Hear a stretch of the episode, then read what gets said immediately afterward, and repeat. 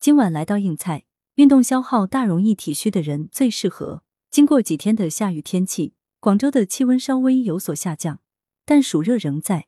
有运动习惯的人经常大量出汗，能量消耗较大，这时可以在饮食上补一补，清热解暑的同时，也可提高免疫力。广州中医药大学第一附属医院药学部副主任、中药师梁文能推荐大家一道硬菜，不仅营养价值高，还能滋阴清热。荷叶蒸甲鱼，材料：甲鱼一只，约六百克；荷叶一张；枸杞十克；红枣十五克；姜丝十克；盐、料酒、蚝油和花生油适量。做法：一、甲鱼宰杀后去掉内脏和脂肪，洗净后切块备用。二、将处理好的甲鱼块加姜丝、盐、料酒、蚝油和花生油等调味料混合，拌匀腌制十五分钟。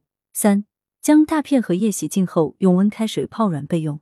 四、将枸杞、红枣烧浸泡洗净，红枣去核切丝备用。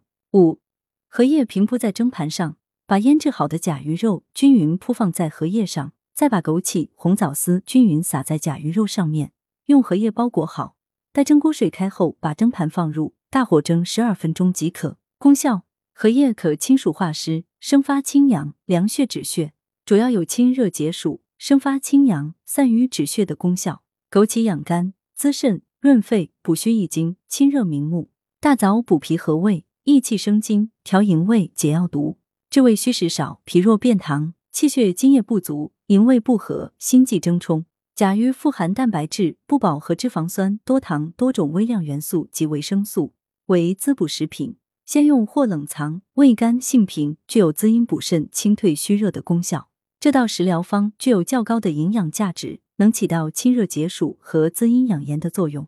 三伏天人体出汗多，消耗能量大，容易体虚，故此菜适合盛夏进补，能提高人体免疫力。文阳城晚报全媒体记者陈辉，通讯员刘庆军。